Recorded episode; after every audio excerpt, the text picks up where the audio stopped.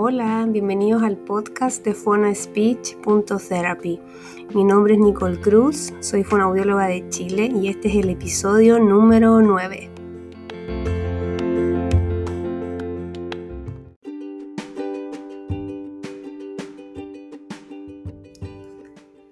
Hola, bienvenidos a este podcast. Hoy día tengo el agrado de estar con Natalie Millones audióloga, guía y mamá y creadora del Instagram Montessori en casa. Muchas gracias Natalie por estar conmigo hoy día en este podcast. Muchas gracias a ti por la invitación. Eh, bueno, mi Instagram se llama Montessori, eh, que, en donde realizo actividades Montessori en casa. Pero sí, esa era la idea, como hacer actividades Montessori y fusionar la fonoaudiología y además, eh, aclarar que aún no soy guía, estoy en proceso de, ser guía estudiando para ser guía Montessori. Se ha atrasado un poco porque por la pandemia, pero en eso estamos. En proceso de gracias, muchas gracias por la invitación bueno, espero hacer una parte para, para el podcast. Sí, por supuesto. Bueno, la primera pregunta que todos tienen que responder es ¿por qué quisiste estudiar fonoaudiología? ¿Qué te motivó? Eh, bueno, yo creo que primero en el colegio, en la escuela, siempre tuve facilidad para el lenguaje, fue lo que más me gustaba. Eh, el área de lenguaje, escribir, redactar, siempre fue como mi fuerte, el lenguaje. Y dentro de las carreras que me gustaba estaba fonobiología. Y decidí estudiar esto porque siempre también me gustaron los niños y ayudar a las demás personas. Yo tengo un familiar que tiene síndrome de Down mi tía también trabaja con niños con síndrome de Down en escuelas especiales y siempre estuve en contacto con, con niños con, con bastantes dificultades y necesidades educativas especiales. Y admiraba mucho a mi tía en cómo ayudaba a estos niños, así que también eso me motivó mucho para poder eh, elegir esta carrera. Y pienso que, que fue la elección correcta. Qué lindo, sí. ¿Y en qué momento Em, de tu carrera o siendo estudiante quisiste como conectar la metodología Montessori o fue ya después que egresaste? No, fue después de que fui mamá. Eh, después de que fui mamá, decidí no seguir trabajando como fonoaudióloga porque quería estar con mi hijo. Sentía que cuando me iba a trabajar sufría y ese desapego con él para mí era algo terrible. Entonces decidí dejar la fonoaudiología, dejar de atender niños. Había atendido un par de niños particular, pero ya no quería salir de casa, quería estar con mi bebé. Así es que tomé una pausa en cuanto a lo profesional, lo fonoaudiológico, y comencé, como siempre me gusta hacer actividades con los niños y todo, comencé a hacer actividades de estimulación con mi hijo, de estimulación del lenguaje y ahí llegué buscando algunas pedagogías o, actividades que fueran respetuosas con los niños y ya monté eso. Y me encantó. Eh, empecé a leer mucho, empecé a averiguar, a hablar con personas que trabajaban en el área y después comencé a hacer algunos cursos y cada vez me fue encantando más con la filosofía Montessori. Entonces comencé a hacer Montessori en casa con mi hijo, algunas actividades y ahí mis amigas me empezaban a preguntar, oye, ¿cómo haces para que tu hijo hable tanto? Porque a veces las mamás suelen comparar, entonces comparaban con sus propios hijos y decían, tu hijo está súper adelantado en su lenguaje, o cómo haces para que tenga tan buena motricidad, cómo hace esto y eso, como, ya voy a hacer un Instagram como, en realidad por hobby, como para ir eh, plasmando todas estas cosas que iba haciendo en el día a día conmigo, pero también poder ayudar a otras mamás. Y así surge la idea. Luego eh, me preguntaba mucho también por el tema fonobiológico. Es muy común ver que las mamás llevan mucho al Instagram por, porque los niños no pronuncian bien algún sonido o porque hay algún retraso del lenguaje. Entonces eh, dije, ya voy a hacer algo para fusionar estas dos cosas, porque me decían, ábrete otro Instagram que sea de fonobiología. Entonces, no, porque va a ser demasiado trabajo tener dos cuentas distintas y separar estas temáticas, es imposible para mí. Entonces ahí decidí em, publicar estos dos temas de todo el mismo Instagram. Y así fue como surgió la, la idea. Sí, y hace videos en YouTube. Me encanta porque son bien informativos para, para los padres. Sí. Sí, bueno, yo siempre había querido, de antes de ser mamá, había querido tener un canal de YouTube.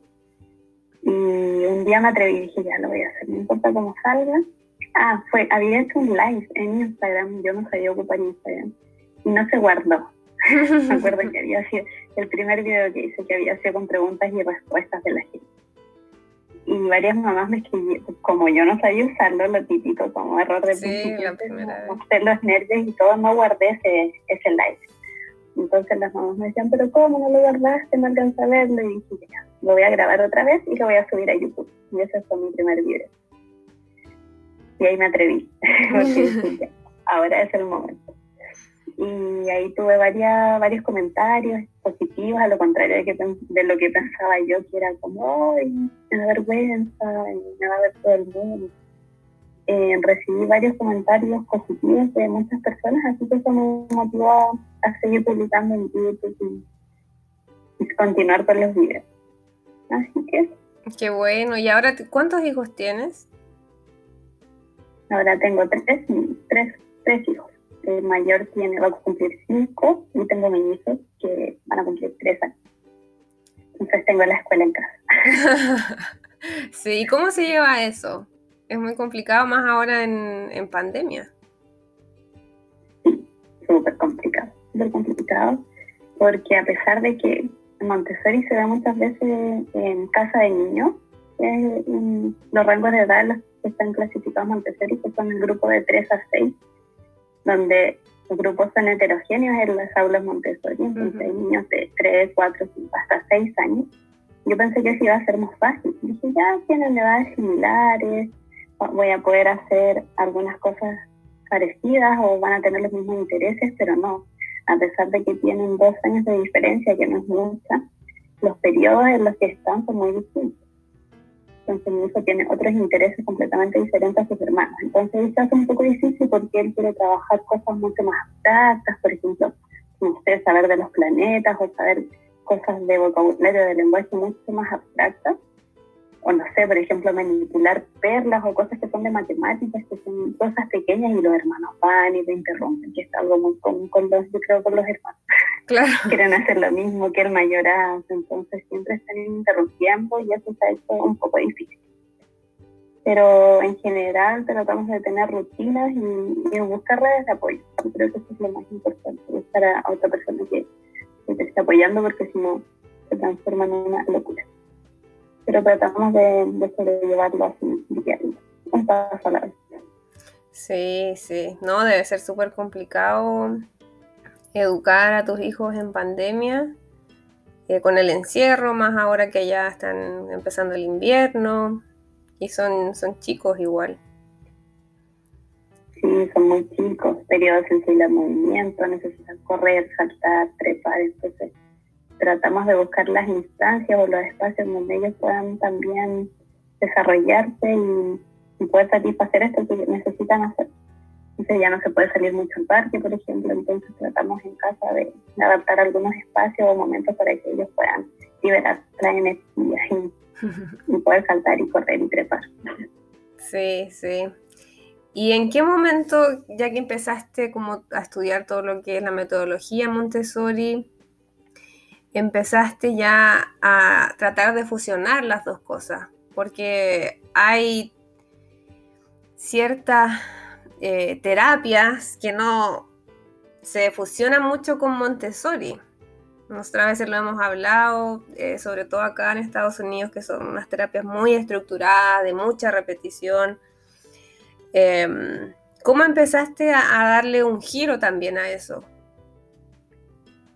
Sí, yo una de las cosas por las cuales también me empecé a, mientras trabajaba, me desencanté un poco de la fonobiología, era por eso, porque sentía que, era muy conductista y como yo en un comienzo trabajaba con jefes o con otras personas que tenía que trabajar como se trabajaba o como trabajaba la fonoaudióloga anterior que había estado, porque yo era muy chica, estaba recién egresada, entonces esta forma de trabajar a mí nunca me gustó, nunca me sentí cómoda, siempre fue algo que me frustraba, pero enormemente por ejemplo, el hecho de darles tareas. Entonces era, no, aquí en esta escuela se da tarea todas las semanas. Y ya, pero ¿cómo tareas? eh, en un cuaderno tú tienes que imprimir o dibujar o, y dejar tareas. Entonces los niños, por favor, no me dé tareas. Entonces siempre fue como, a pesar de que no conocía Montessori, sentía que no, decía, ¿para qué? Si los niños ya están saturados de tareas de diferentes asignaturas. No tiene sentido porque tampoco las hacen. O sea, la idea obviamente es que los niños vayan reforzando lo que trabajan en terapia, pero sentía que esa no era la forma y al final tenía que hacerlo igual porque esa era la manera en que había que trabajar. Y listo. Claro. Y mucho lo que conversábamos el otro día, que está basado mucho en el premio y castigo, o de cuántas repeticiones dice el niño, o de muchas instrucciones verbales, por ejemplo, no sé, si no dice la R, es como, mírate al espejo, sube la punta de tu lengua, las arrugas palatinas, ahora vibra, ahora ahora rútala, y, y el niño palabra. Entonces, a veces mucha información. Después de eso llegué a la terapia prompt, no sé si la conoces. Sí. Es una terapia en donde se van entregando señales propioceptivas, visuales y auditivas, y el niño se logra articular los fonemas a partir de esto. Y es como una ayuda indirecta. A mí, yo la primera vez que hice este curso, porque yo tengo el segundo nivel también, eh, lo encontraba muy extraño que no, siendo que eran trastornos del habla, no se trabajara frente al espejo. Porque Yo me acuerdo que le pregunté a la instructora Gaby, pero el espejo, el niño no tiene que mirarse al espejo, el niño tiene que mirarse a ti y es principalmente la propia excepción de cómo tú haces las maniobras y él se va autocorrigiendo. Yo no tenía mucha fe en esto, pero después cuando vi el trabajo, realmente funciona. Y, lo encontré súper amoroso, súper respetuoso esta forma de, intervención. Y ahí me gustó. Pero tiempo después, ya de que fui mamá, empecé a buscar porque me pedían ayuda, luego que el Instagram. Algunas mamás de qué terapias eran como Em, amables con el respetuosas. Y dentro de eso yo pensaba pronto. Hay otra que se llama Floor Time, es como tiempo en juego, o sea, tiempo en suelo. Es como jugar en el suelo. También yo siento que es súper compatible con Montessori. Pero no se usan mucho estas terapias. Entonces siempre se recurre hasta el día de hoy a la, al conductismo, al cuántas veces dice la palabra o al fonema aislado, que Brown no, trabaja el fonema aislado jamás, siempre lo trabaja en palabras, porque hablan de la base de que el niño adquiere eh, palabras y no adquiere sonidos aislados, sino que en una fase, por ejemplo, de balbuceo comienza a hacer algunos sonidos, pero cuando el niño adquiere palabras o fonemas, cuando adquiere fonemas más intencionados, los adquiere dentro de una palabra. Y parten como esta base, de enseñar los fonemas dentro de una palabra y le dan más funcionalidades no es como la rúcula. La, y me tocó ir a Argentina a ver cómo trabajaba Gabriel en el Instituto María de la Paz, y es maravilloso. Ahí yo me enamoré de esa terapia, me encantó. Y hacían un intensivo, que es como estilo teletón. había, había muchos niños con parálisis cerebral, daño neurológico. era un intensivo de una semana. Y ahí yo vi realmente el avance de los niños, era impresionante. A pesar de que tenían muchas dificultades motrices, motoras, avanzaban bastante. Y, de verdad me gustó esa terapia, me encanté. Y luego de que pasó esto con Montessori, que, no, que mamá y todo, empecé a buscar alternativas a la fonobiología que fueran así como, como Strong, fueran más amables. Y ahí he estado tratando de, de, hacer eso. Es difícil porque hay cosas que, que se parecen mucho y hay otras que, que no tanto. Sí, hay que buscar ahí el, el mejor camino para, para asociarlo más, más a, lo que es Montessori en general. Sí, más juego, porque así el niño también lo pasa bien, no es tan invasivo. Creo yo, como el repite o... Sí, porque Montessori se basa mucho en, en no entregar premios y castigos, aparte que está se habla mucho de las neurociencias hoy en día y, se habla mucho de la motivación que pueda tener el niño por querer hacer algo, que no sea una motivación externa, sino que sea una motivación propia. Entonces también si el niño está en terapia fonoaudiológica y tenemos que estar constantemente recurriendo al premio, al castigo, el castigo para mí no es castigar de ponerlo en un rincón, pero ya el hecho de decirle no, no, no, esto no se dice así, no, otra vez, no, esto no. No hay sticker. que, ¿Cómo? No hay sticker. No hay sticker, claro. no, no, dice estas 20 palabras, no hay sticker. Entonces yo creo que el niño ya tiene una sobrecarga emocional y de autoestima, sobre todo si es un poquito más grande, 5 años, o donde algunos compañeros puede que se estén burlando de él, ya, ya viene con una carga emocional importante y agregar a eso más estrés. Y realmente es porque el niño no puede, entonces eh, por eso me, me gustó lo Montessori. Y las mamás a las que ayudo tratamos de hacer, eh, yo hago asesorías a mamás para que ellas ayuden a sus niños a desarrollar el lenguaje con, con alguna, con inspiración en la filosofía Montessori. Y, y, tratamos de que sea así, de que sea a través del juego, que sea con algunas actividades Montessori y siguiendo algunos de los principios de la filosofía Montessori. Que esto, ¿no? entregar premios y castigos, seguir al niño, porque por ejemplo a veces también en la terapia fonobiológica es muy estructurado, nosotros tenemos programado un plan de tratamiento y decimos vamos a trabajar con los animales, categorías semánticas, y al niño no le gustan los animales y nosotros insistimos, insistimos, entonces yo creo que esto es como... Eh, no, no todos los colegas hacen lo mismo, obviamente, pero pero se, se ve mucho. o por lo menos yo lo vi mucho cuando trabajaba. Y no sé, tú me contabas también que en Estados Unidos se ve mucho. Sí. Y además lo que te enseñan también en la universidad, lo que uno aprende. Sí, una, una, terapia bien, bien estructurada. Bien, bien estructurada.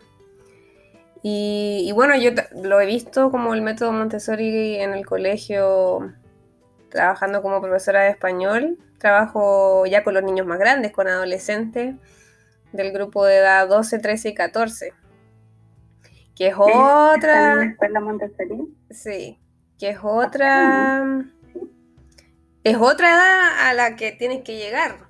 Porque estos ya son adolescentes, están pasando por, por cambios tanto hormonales, cambios que después tienen que dejar el colegio Montessori y irse al high school, como, o a la enseñanza media, como decimos en Chile. Y, ahí también se, se ve mucho lo que es juego como práctica. Si tienen ciencia, eh, ellos hacen los experimentos, más que la teoría, ellos ahí sus manos, ensayo y error.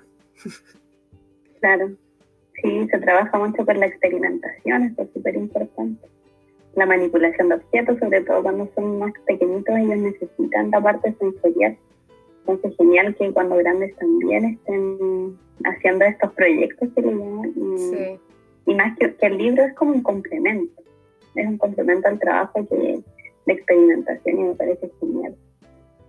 Sí. es una escuela Montessori? ¿Los niños adolescentes tienen una escuela Montessori? Sí, es un colegio Montessori que está desde los 3 años hasta los 14. Y ya, sí, bueno, yo no sé si será porque esta ya es una ciudad más pequeña que no tienen el high school, pero ya llegan hasta um, séptimo y ahí ya se tienen que ir al high school. Sí, ahí tienen que optar por, por un colegio público o privado. Sí, ahí tienen, porque acá, como lo que hablamos, todo tan estructurado que ellos tienen que rendir sí o sí por temas estatales ciertos créditos. Tienen que cumplir con ciertos créditos. Para poder después entrar a la universidad. Claro, sí. Sí. ¿Y qué, consejo le podrías dar, por ejemplo, a un estudiante de fonoaudiología? Que como que está con esa duda de lo que tú decías, como esto no me gusta mucho, es demasiado estructurado. Em, porque también uno se cuestiona, ¿seré yo la que está mal? Si me están enseñando esto, ¿seré yo el problema? yo creo que es seguir su instinto y seguir qué es lo que le hace sentido a cada uno. Porque, por ejemplo, a mí me gusta Montessori y eso no quiere decir que a otra persona le vaya a gustar lo mismo, que sea lo correcto, que sea lo incorrecto, sino que depende de la personalidad de cada uno. Si hay personas que se sienten cómodos con terapia estructurada, haciendo estas estrategias, genial. Pero si no, si hay algo en ustedes que dice como no, esto no me gusta, lo que me pasó a mí no me hace sentido, eh, no me siento cómoda, no veo al niño bien, buscar otras alternativas muchas veces hay que como seguir la corriente porque no queda otra, porque son las prácticas, porque hay que tratar de encajar un poco, pero ya una vez ingresando podemos buscar otras alternativas. Sí, hay que buscar ahí lo que uno se sienta más cómodo y también... Actualizarse también. Sí. Hay muchos estudios de neurociencia que, que ya o por ejemplo ver fonobiología basada en la evidencia, qué dice la evidencia científica en cuanto a las, formas de intervención. Por ejemplo, Ground eh, también tiene algunos estudios en cuanto al, a la articulación de los fonemas, cómo ayuda a esto. Diferentes estudios que, que, avalen lo que están haciendo, como que no hagan las cosas por, solamente hacerlas, sino que por qué, o de dónde viene esto y realmente si funciona o no. Sí, toda la razón, Natalie. Bueno, yo te conocí por Instagram, eh, justo en el momento que empecé también a trabajar en el, en el colegio, así que para todos quienes todavía no te conocen, te pueden seguir en el Instagram Mam Tesori, ¿verdad? sí. Mam Tesori, sí. M-A-N, como mamá Montessori. Mam Tesori. Mam Tesori. Es como la mezcla de las cosas, sí, mamá sí. Me encanta el nombre, sí. sí. Bueno, Natalie, muchas, muchas gracias por tu tiempo hoy día. Eh, aprendimos un poquito más, que esa es la idea. Y eso, muchas, muchas gracias. Gracias a ti por tu invitación. Un abrazo. Chao, chao. Que estés muy bien. Chao.